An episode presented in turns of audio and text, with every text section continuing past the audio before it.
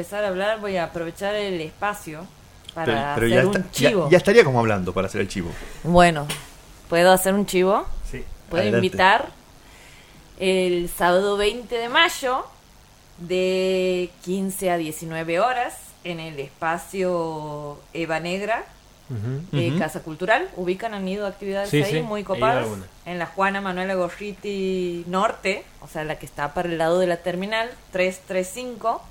Amautas Guarmis, que es una colectiva de mujeres vinculadas a varios campos científicos, van a dictar un taller que se llama Manos a la Ciencia, que ya esta no sé qué número de edición es, eh, destinado a las infancias de 6 a 12 años. Por supuesto que esto no es excluyente porque por ahí son grupos familiares donde van más peques también o más grandes también.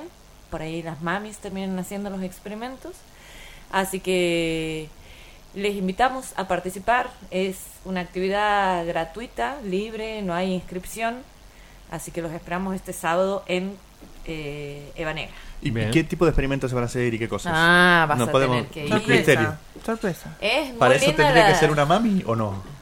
¿O puede ir Eh, cualquiera? No, no sos un tío buena onda, copado. Ah, sí, sí, sí. Bueno, Tengo en podrías- Salta a mi sobrino, pero lo puedo hacer venir. Podrías hacer una siesta ah, y, y de cariño. Ahí está. Algo. Sí, algún niño puedo conseguir. Bueno, conseguiste algún niño. sin secuestrar. Carísimo, O sea, no, eh, pregunta. Claro, pone- Todo legal. con consentimiento. Para ir a ver muy los experimentos. a la mañana para hacer todo esto. Eh, deja, Ernesto, A eso no nos vayas. no vayas. No No vayas que te vas a te meter agradezco. problemas. No, no, pero sí, está buenísimo. Está buenísimo toda la actividad. Yo, Lo que sí, siempre se nos bandean la cantidad de participantes. Siempre decimos 100 nomás van a está ir bueno. y terminan siendo el doble, el triple. es Como que qué terminamos. maravilla. Decir 100 Pero nomás manera y van sí, 300. aprovechemos, aprovechemos. Qué grande. Bueno, buenísimo. Anotado, ¿eh? Bueno, y ahora arranco a hablar de nada que ver. Vamos a hablar de cultivos transgénicos, porque recientemente se ha aprobado un trigo transgénico, ¿no? Bueno, para empezar, eh, explicar muy sencillamente que cuando uno habla de cultivos transgénicos, habla de una planta que ha sido modificada genéticamente mediante la incorporación de genes de otra especie, que puede ser una bacteria o que incluso puede ser otra planta, y esos genes le confieren una nueva o nuevas características a la planta. Esto de llevar genes de una especie a otra se llama transgénesis y no es una invención humana, porque es un fenómeno que ocurre en la naturaleza y que en la década del 70 Mary Del Chilton, una mujer, es quien eh, describe este fenómeno y eh, propone el mecanismo para imitar artificialmente esto que, se observaba en la naturaleza entre una bacteria muy linda que se llama Agrobacterium tumefaciens y unas plantas. ¿Cómo es una bacteria muy linda? Perdón. Las bacterias son muy lindas. Ajá. Vos no nos ajá, con vos estabas con dengue, una columna Ah, donde la nosotros ya hemos empezado a hablar sobre bacterias. así No estaba en control de mi propio cuerpo ni es como mi, mi tema favorito. Bien. Bueno, y hasta aquí todo bien. O sea, no voy a entrar en tantos detalles técnicos, salvo que quieran aburrirse. Pero hasta aquí todo bien, ¿no? Porque estamos hablando de la posibilidad de generar plantas que resistan diversos tipos de estrés ambiental. Podemos pensar una planta eh, que resista las heladas, una planta que pueda crecer en cultivos salinos, que pueda ¿Y entra lo de- sobrevivir. ¿Lo de la frutilla? ¿Cómo? No te he escuchado, perdón. ¿Entra lo de la frutilla? ¿O no? Eh, no sé si Porque el INTA está haciendo ensayos para... Están para- haciendo con tomates, limones y Sí, otras con cosas quinoa también. y frutilla. Para que la frutilla se adapte a nuestro clima. A nuestro clima de aquí. Sí. Interesante. Adiós, tucumanos. Eh, no, no hay que pelear con los tucumanos. Bueno, o sea, y en este contexto, que no es fin mundista, pero estamos hablando de cambio climático, sequía, etcétera, se vuelve como, che, estaría buena la, la herramienta. Por ejemplo, en la actualidad se cultiva una caña de azúcar transgénica que es capaz de producir entre un 10 y un 30% más de azúcar que otras cañas eh, de azúcar no transgénicas. También están los cultivos, esos que llevan las letritas BT, como el maíz BT, que lo que tienen es un gen que proviene de una bacteria, de manera tal que la planta produce una proteína que cuando el insecto plaga la come, esa proteína se le pega en el intestino, sufre una parálisis del sistema digestivo y el bicho deja de comer y básicamente se muere y así uno protege sus cultivos, evita pérdidas económicas. También estos insectos lo que le hacen son daños mecánicos a la planta como propiciando la infección de hongos, que son otros organismos muy hermosos, pero que no está bueno que crezcan por ahí en los cultivos porque producen micotoxinas y esas cosas. En Argentina también se cultiva un cártamo transgénico, de hecho ha sido el primer eh, cártamo transgénico aprobado a nivel mundial, es una plantita de la familia de los cardos, y esta planta produce una enzima que se llama quimosina bovina y que participa en el proceso de eh, coagulación de la leche, en la producción de los quesos. Podríamos hablar de la biofortificación a través de cultivos transgénicos, es decir, que estas plantas tengan la capacidad de tener más disponible los nutrientes o de eliminar antinutrientes o podríamos hablar de estos estudios que están haciendo en el INTA para pelearle al HLB, que es una infección bacteriana eh, que ataca a los cítricos. Visto que cuando van a Tucumán, por ahí, les hacen abrir el baúl para Sí, ver. para ver ¿eh? si viene. preguntan. Sí. Claro, eso están chequeando. Y el problema con los transgénicos, ya como para entrar a un lado B, un lado A, que los millennials ni los centennials van a entender la referencia, pero no importa, es que eh, las, eh, las consecuencias que tiene, considerando el adorable sistema productivo que tenemos, Mm. gracias, eh, cuando se incorporan genes para que los cultivos sean resistentes a herbicidas. Ah, Entonces, ¿qué es lo que pasa? Esta herramienta tecnológica eh, prometedora por donde la mires pasa a ser de interés para las empresas que venden productos químicos. Y ahí empieza la mancha grande que tienen los transgénicos. Porque entonces así la transgénesis queda muy ligada a problemas ecológicos, sanitarios y sociales. claro. Consideremos los sistemas agrícolas modernos, como el de Argentina, que prioriza la alta productividad. O sea, es como minimizar pérdida económica y producir mucho. Esto se traduce en un uso excesivo de herbicidas y es el método preferido para el control de malezas. Y eso afecta el ambiente, no solo por la degradación de suelo, aire y agua, y a su vez eso también está asociado a la pérdida de biodiversidad, ¿no? Por esta estructura de los monocultivos, hay migración de los cultivos hacia zonas eh, urbanas y perurbanas. Por ejemplo, en Argentina, desde 1997, la superficie se- sembrada con soja supera a la superficie sembrada con maíz, trigo y girasol. Y de hecho, si tomamos la campaña del 2017 por ahí, si vos sumas las hectáreas sembradas con maíz, más la de trigo, más la de girasol, no le llegan a la, a la soja. Que además es el complejo exportador, si no es el más importante, es el segundo más importante. Y creo que creo que es el 24 o 25% de las exportaciones de Argentina está representado por la soja. O sea, es brutal. Exactamente. Y esta soja transgénica lo que ha permitido es justamente extender la frontera agrícola y empezar a incorporar tierras que eran consideradas menos productivas. Ujú. Como Santiago del Estero, porque tenemos ese Ujú. tema aquí, ¿no? Exacto. El, el histórico mm, problema de Santiago. O cómo, o cómo, ha continu- cómo se le ha dado continuidad al desmonte en el siglo XXI, después del desmonte para, para, para la leña y para los durmientes. Exacto. Ahora es el desmonte para la soja. La diferencia es que el suelo queda peor. Así tal cual.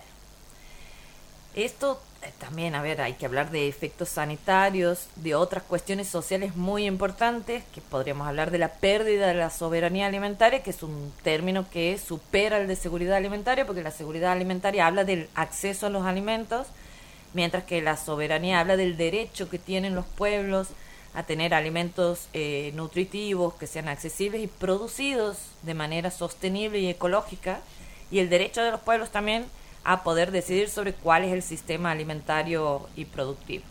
Claro.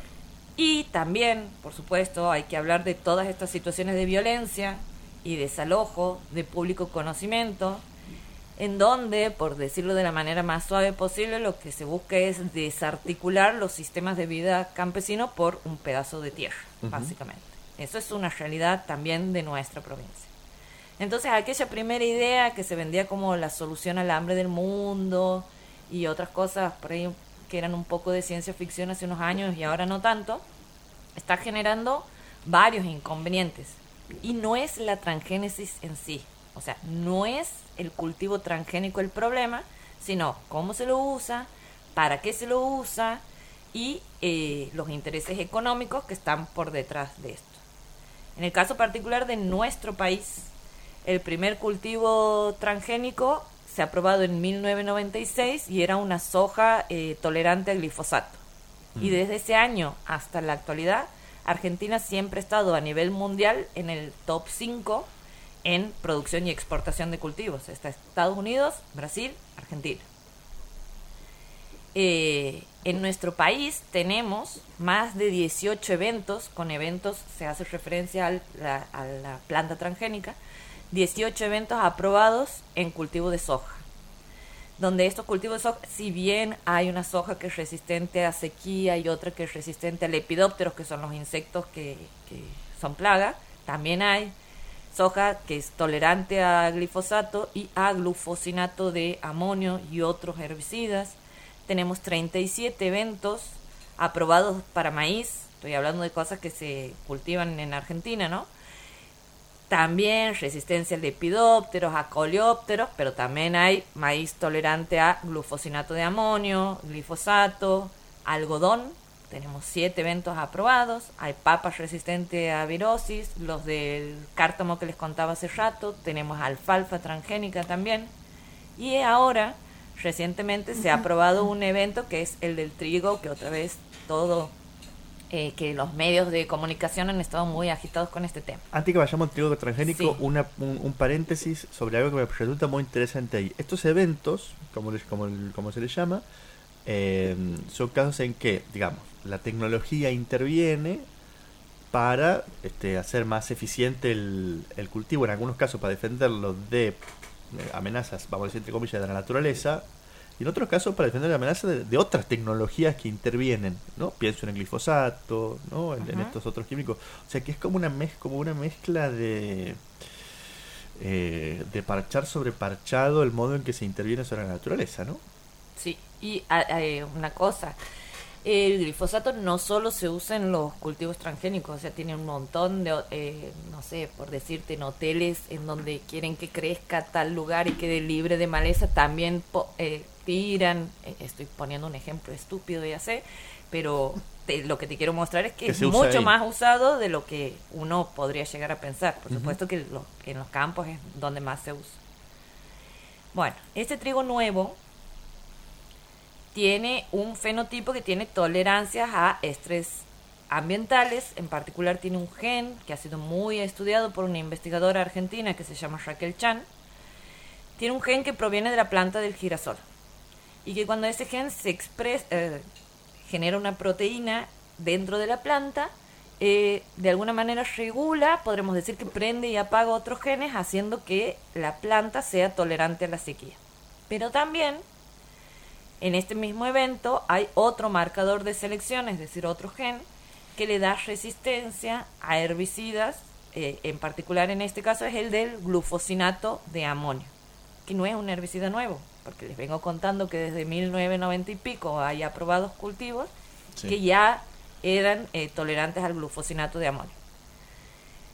Eh, entonces, más allá de generar la tranquilidad ¿no? a un productor de que no va a perder la cosecha por una cuestión de sequía, al mismo tiempo, lamentablemente, reproduce un modelo que tiene muchas críticas.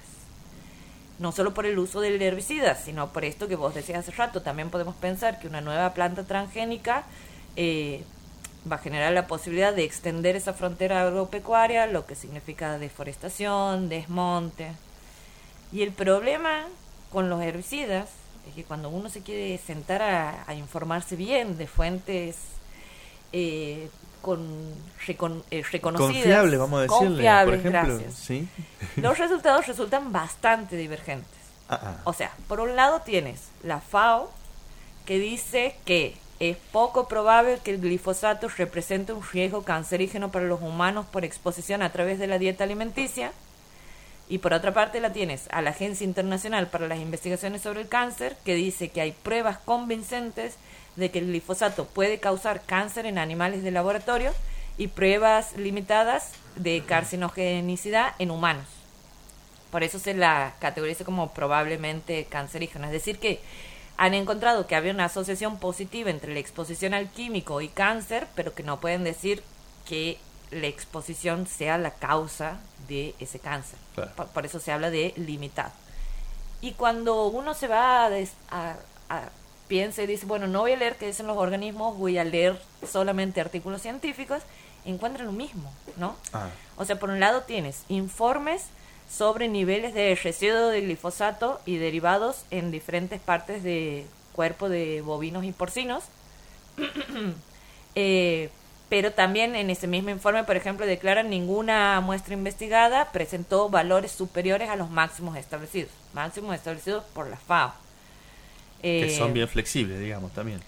son, eh, por ejemplo, la carne tiene un máximo tolerado de 0,5 miligramos por kilogramo, creo que la leche tiene el mismo valor, Mm. pero los cereales tienen como de 30 miligramos por kilogramo. Eh, después hay otros estudios que demuestran que hay una... ha- Hay otros, por ejemplo, que han estudiado la misma soja y que han encontrado que tanto en hoja, tallo y grano los valores del residuo de glifosato no superaban al máximo permitido. Hay otros estudios que, por ejemplo, hablan de que hay una variedad transgénica de arroz, y este resultado sí es importante, que demostraba que es eh, que tolera el glifosato, que es capaz de tolerar cinco veces eh, la cantidad necesaria para matar eh, la maleza. ¿Se entendió lo que he dicho? Claro. Eh, porque yo me he entreverado. Creo. Eh, ok. ver. Bueno, que hay un exceso innecesario también de... Claro, o sea que como tienen resistencia y demás, y esto que habilita a que los productores entonces eh, utilicen de más y no las cantidades eh, estipuladas, sin pensar mucho en el temite de la acumulación residual en los productos alimenticios o si hay potenciales efectos toxicológicos. Eh, después hay otros estudios que hablan sobre la presencia de residuos de glifosato en los influentes y que han determinado que es como muy complicado purificar porque tiene una vida a largo plazo eh, interesante. Hay artículos que hablan de que la exposición al glifosato genera resistencia a los antibióticos en salmonella y Escherichia coli y otras bacterias del suelo. Eh, también se han documentado toxicidad para abejas, aves, anfibios, peces. Y también hay informes que hablan de que la exposición a estos herbicidas basados en glifosato, porque son una familia, digamos, glifosato uno le dice, Claro. dicen, una, una. Eh, incluso por debajo de las concentraciones indicadas, puede tener efectos cancerígenos, teratógenos, hepatorenales, disrupción endocrina, estrés oxidativo y un montón de otros. Y si bien estos herbicidas están aprobados por el SENASA y hay en nuestro país lugares a donde está prohibido su uso. Eh, Chubut, por ejemplo, completo, o sea, ni comercializar, ni vender, ni producir, ni usar. Pero también hay otras ciudades como en Bariloche, El Bolsón, Lago Pueblo, General Alvear, Mendoza, ¿Y por casa cómo andamos? en Rincón, Santa Fe. Aquí se puede usar, no hay ninguna Aquí pasa, ¿no? restricción. Y los vecinos denuncian. Sí. Te- Nos llegan de un montón. Bueno, aquí hemos conversado en alguna oportunidad Sí. más de una vez. Así es. Este, eh, con, con gente de distintas sí. localidades. Con denuncias. con denuncias, sí. Sí. Y vos puedes pensar ahí que si en otros lados empiezan a prohibir su uso, y Aquí estamos en- hablando de que hay una extensión de esta frontera, bueno, van a ir moviéndose hacia otros lugares en donde eh, no esté prohibido. Eh, y lo mismo pasa con el glufosinato de amonio, ¿no? Que no es, eh, como decía, un herbicida nuevo. También hay pruebas de toxicidad aguda, o sea, de exposición a altas concentraciones, como irritación en los ojos, en la piel, eh, toxicidad crónica, eh, con efectos adversos a la salud. En animales hay pruebas de que afecta la función reproductiva. Y también hablan de que el glufosinato tiene propiedades genotóxicas, es decir, que podría dañar el material genético de las células. Sin embargo, hay que hacer más estudios para ver estos efectos genotóxicos en células humanas. Y aclaro que estos son como los dos herbicidas. El glifosato es el más usado y por eso es el más conocido, pero hay un montón de otros más, malatión, dicamba, un, un montón de otros que más o menos están en la misma situación. Eh, ¿Esto- ¿Estos son, son, son nombres de fantasía? ¿Son nombres de marcas o son nombres son las químicos, digamos? No, no, son las marcas. Las marcas son, Sí. claro. En la Facultad de Ciencias Exactas, si mal no me acuerdo, en la UBA hay una investigadora de apellido Pizarro que ella estudia el comportamiento sinérgico de herbicidas, es decir, eh, combinados.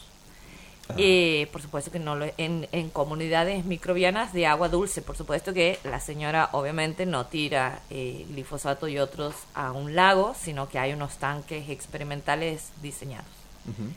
Y aquí voy a hacer una aclaración para ir cerrando, porque para quienes no sepan, de profesión soy biotecnóloga.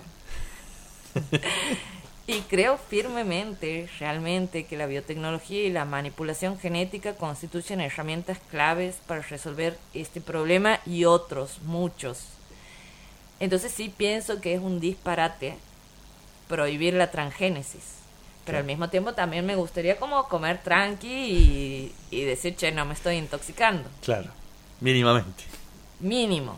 Entonces Que yo hoy, lo- que hoy no lo sabemos. O, o lo sabemos, o lo, o lo sabemos, pero nos hacemos los tontos. ¿No? O sea, lo que pasa es que es, es- es esto que te decía, se hacen las determinaciones y te dicen, bueno, está por debajo del nivel máximo permitido. Bueno, entonces, ¿qué vamos a hacer? Ensayos crónicos de acumulación. Y vos, a ver, no le puedes dar una mamadera con glifosato a alguien para empezar a Para empezar a ensayar. qué onda. Entonces es como que va a llevar un poco su tiempo. Entonces yo lo que creo ya es que hay que superar la discusión de si transgénicos sí o transgénicos no y empezar a debatir de una manera más amplia y rigurosa y este, contemplando varias miradas, la del productor, la del agricultor, la de científicos y científicas, la de los consumidores, la de las organizaciones no gubernamentales y las autoridades reguladoras. Y empezar a, a plantear debates sobre, che, vamos a seguir con este modelo productivo que prioriza la cantidad por sobre encima de la calidad, que es como básicamente funciona. Eh, ¿Vamos acaso a buscar una producción, que la producción de alimentos sea sostenible, ¿no? Pensando en proteger el ambiente, en la conservación de recursos naturales, vamos a dejar de desmontar, eh, empezar a promover prácticas agrícolas que sean respetuosas con, con el ecosistema básicamente. Hay que centrarse en el temita de la regulación y el control, Claro. que aseguren que esos alimentos eh, por lo menos no presentan un riesgo significativo para las personas o desarrollar políticas que busquen minimizar el uso de estos eh, agroquímicos, así como otra, por ejemplo, que no me parece nada mal, así como ahora hace poco tenemos los sellos en los alimentos, esos octógonos negros, La ley de etiquetado Etiquetado. frontal. Exacto, la ley de etiquetado frontal. Eh, vamos a pedir, che, que tenga una etiqueta que diga, este alimento ha sido tratado con agroquímicos Claro. y que cada quien elija si quiere o no. Eh, y lo otro, que sí creo que es una responsabilidad del Estado también, ¿no? Empezar a promover líneas de investigación que busquen mejorar los métodos de producción, o sea, que se aliente a este reducir esta dependencia que tenemos a tantos agroquímicos. Nos quedamos pensando. Sí. Nos quedamos pensando. Bueno, tremenda columna la de hoy, Lucía la vez, la seguiremos la semana que viene. Nos quedamos pensando en un ratito, si te has enganchado recién al aire de la radio, vas a poder escucharla completa en las, en las redes. Y aparte porque Lucía tiene su propia, ya, ya, ya eso ya Sí, es una pyme. ya, porque, ya soy una podcaster. Ya es una podcaster. Tiene, Sí. tiene, ya va, va juntando sus columnas en otras, en otras redes y demás. Así que, ¿por, Ujú. por dónde se puede escuchar esto que conversamos aquí? Eh, en Spotify. ¿Y Claro. sabes cómo se llama el coso? Se llama el coso, El no canal. el, El canal. El Gracias. canal. El Ay, canal. Había que ayornarse con, con esto. Se llama Ciencia y Cosas, que ha sido un invento tuyo, el y Cosas, porque la verdad que el, el nombre que yo había propuesto era bastante malardo. Ciencia y Así cosas. que, gracias. Ahí, si quieres, después te voy a poner un, un signito de Claro. marca registrada. ¿Hay merchandising? Todavía no, todavía no, pero podríamos, ¿eh? Podríamos. Mira, eh, pueden empezar a repartir llaveros para, para los eventos estos que, que, esperan 100 personas y van 300, si empiezan a repartir llaveritos. Tenemos también llaveros de las amautas Warmis que los están esperando en el taller. Claro. Llavero, sticker, ¿qué más quieres? Claro, full. Luciana gracias por acompañarnos esta mañana. ¿eh? Bueno, gracias, chiquis. La seguimos la próxima. 9 de la mañana, 7 minutos. Estamos pasados con el tiempo. Ya nos vamos a acomodar. Vamos a una tanda cortita y enseguida vamos a hablar de audiovisuales santiagueños en la TV pública. Quédate que te contamos.